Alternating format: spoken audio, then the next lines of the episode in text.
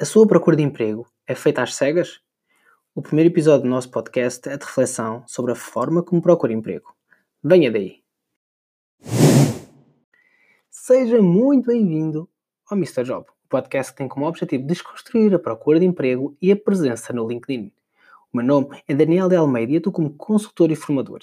E a minha missão é apoiar as pessoas na procura de emprego e a potenciar as suas marcas pessoais através do LinkedIn. Este é o primeiro episódio do nosso podcast. E para dar início a esta jornada semanal, nada melhor do que refletir como inicia o processo de procura de emprego. Muito provavelmente, e tal como a grande maioria das pessoas, parte logo para a ação. Ou seja, prepara o currículo ou pesquisa ofertas de emprego, correto?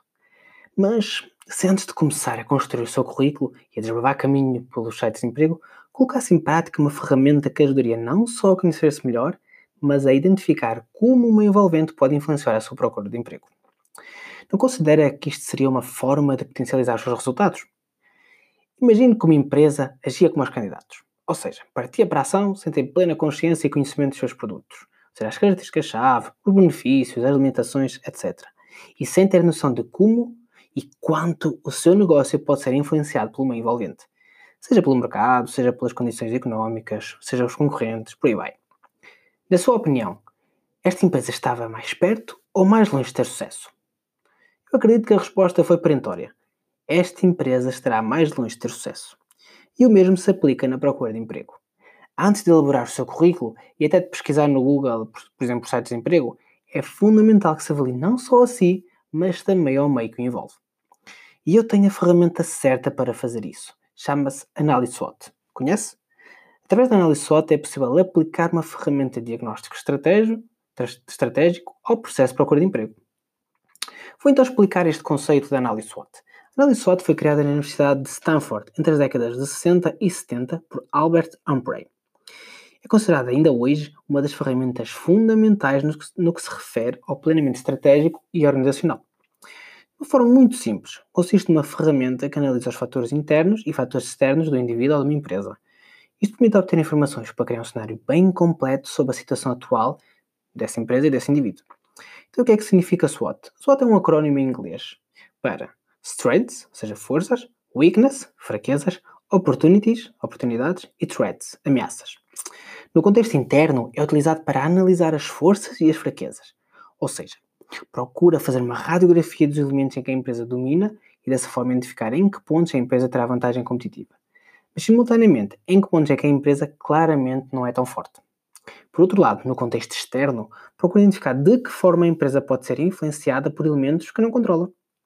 Se esta influência for positiva, então estamos perante oportunidades que a empresa deve e pode explorar ao máximo para potenciar a sua vantagem competitiva. Mas quando a influência é negativa, estamos perante ameaças que a empresa não pode controlar, mas que deve estar preparada para minimizar o seu impacto negativo.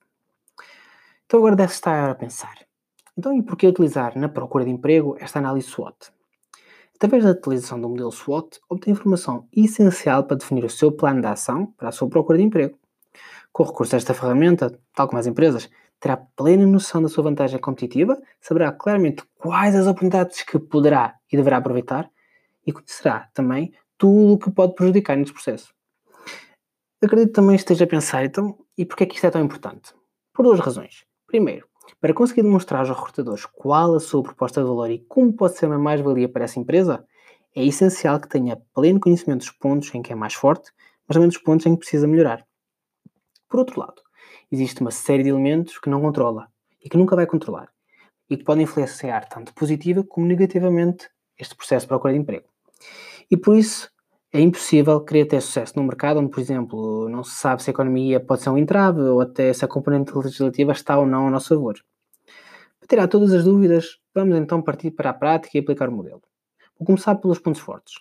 Os pontos fortes são formados por todos os elementos em que se destaca, todos mesmo. Aqui devo procurar identificar eh, competências, talentos, comportamentos, tudo, tudo, tudo. Ou seja, tudo aquilo em que você é claramente bom.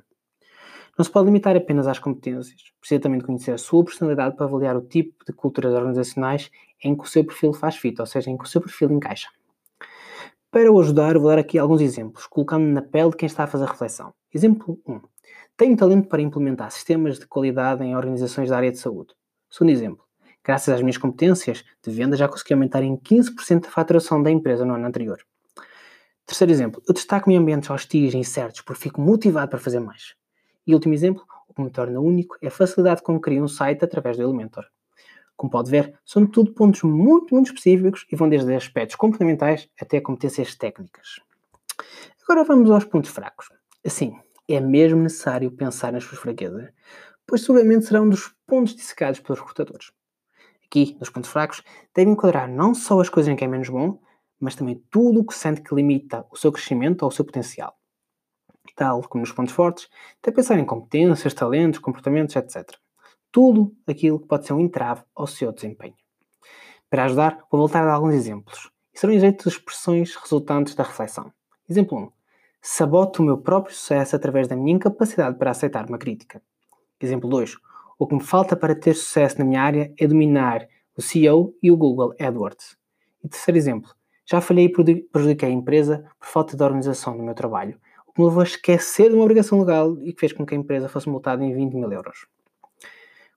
Como se trata de um processo de reflexão, só seu, pode ir ao mais exímio detalhe. O importante é ser sincero consigo mesmo e lembre-se, ninguém vai julgar.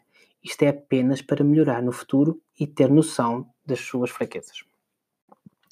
Agora vamos analisar o ambiente externo e vamos começar pelas oportunidades. O que é que de positivo existe no meio envolvente que pretende ou pode aproveitar?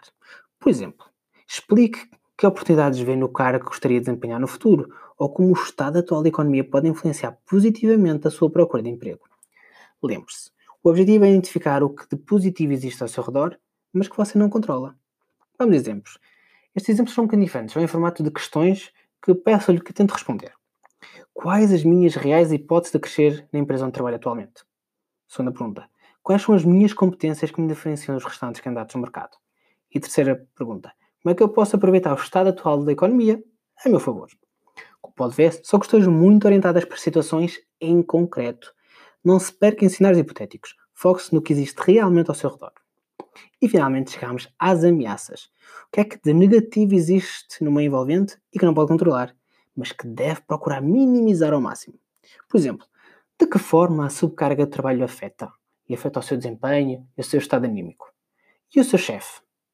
O objetivo é identificar os elementos que existem ao seu redor que poderão ter uma influência negativa no seu sucesso e entender estratégias de como pode minimizar esse impacto. Vamos outra vez a exemplos com questões. Primeira questão: de que forma a minha personalidade pode prejudicar o meu desempenho? Segunda questão: em que aspectos os restantes candidatos são melhores que eu? Terceira questão: o que é que existe no meu percurso profissional ou académico que me pode prejudicar? E quarta questão: de que forma esta crise na economia me pode prejudicar? Todas estas questões podem ser muito diversas. Olhe ao seu redor e procure fazer uma questão sobre tudo o que existe. Uh, seja o seu chefe, uh, seja a sua família, seja a cidade onde vive, ou até a universidade onde estudou, etc, etc, etc. O céu aqui é o limite, porque tudo o que rodeia exerce uma influência sobre si. E essa influência pode ser em jeito de oportunidade, ou lá está, em jeito de ameaça. Procurar emprego é um processo muito complexo e repete decisões a tomar. Estes são exemplos simples, mas que serão excelentes aliados para aprofundar o seu autoconhecimento e conhecimento de tudo o que rodeia. Desta forma, estará muito melhor preparado para enfrentar o processo de procura de emprego. Vai preferir tomar decisões ponderadas e definir uma estratégia para a sua procura de emprego? Ou vai simplesmente continuar sob a maré? A escolha é sua. E assim chegamos ao final do nosso primeiro episódio. Espero que tenham gostado e que seja o empurrão que faltava para deixar de procurar emprego às cegas. Se quiser deixar sugestões de temas ou até dúvidas para eu explorar nos próximos episódios, envie e-mail para hello.danieldealmeida.com ou procurem nas redes sociais por Daniel de Almeida. Será um prazer receber a sua mensagem. Muito obrigado por terem estado desse lado, um forte abraço e vemo-nos no próximo episódio.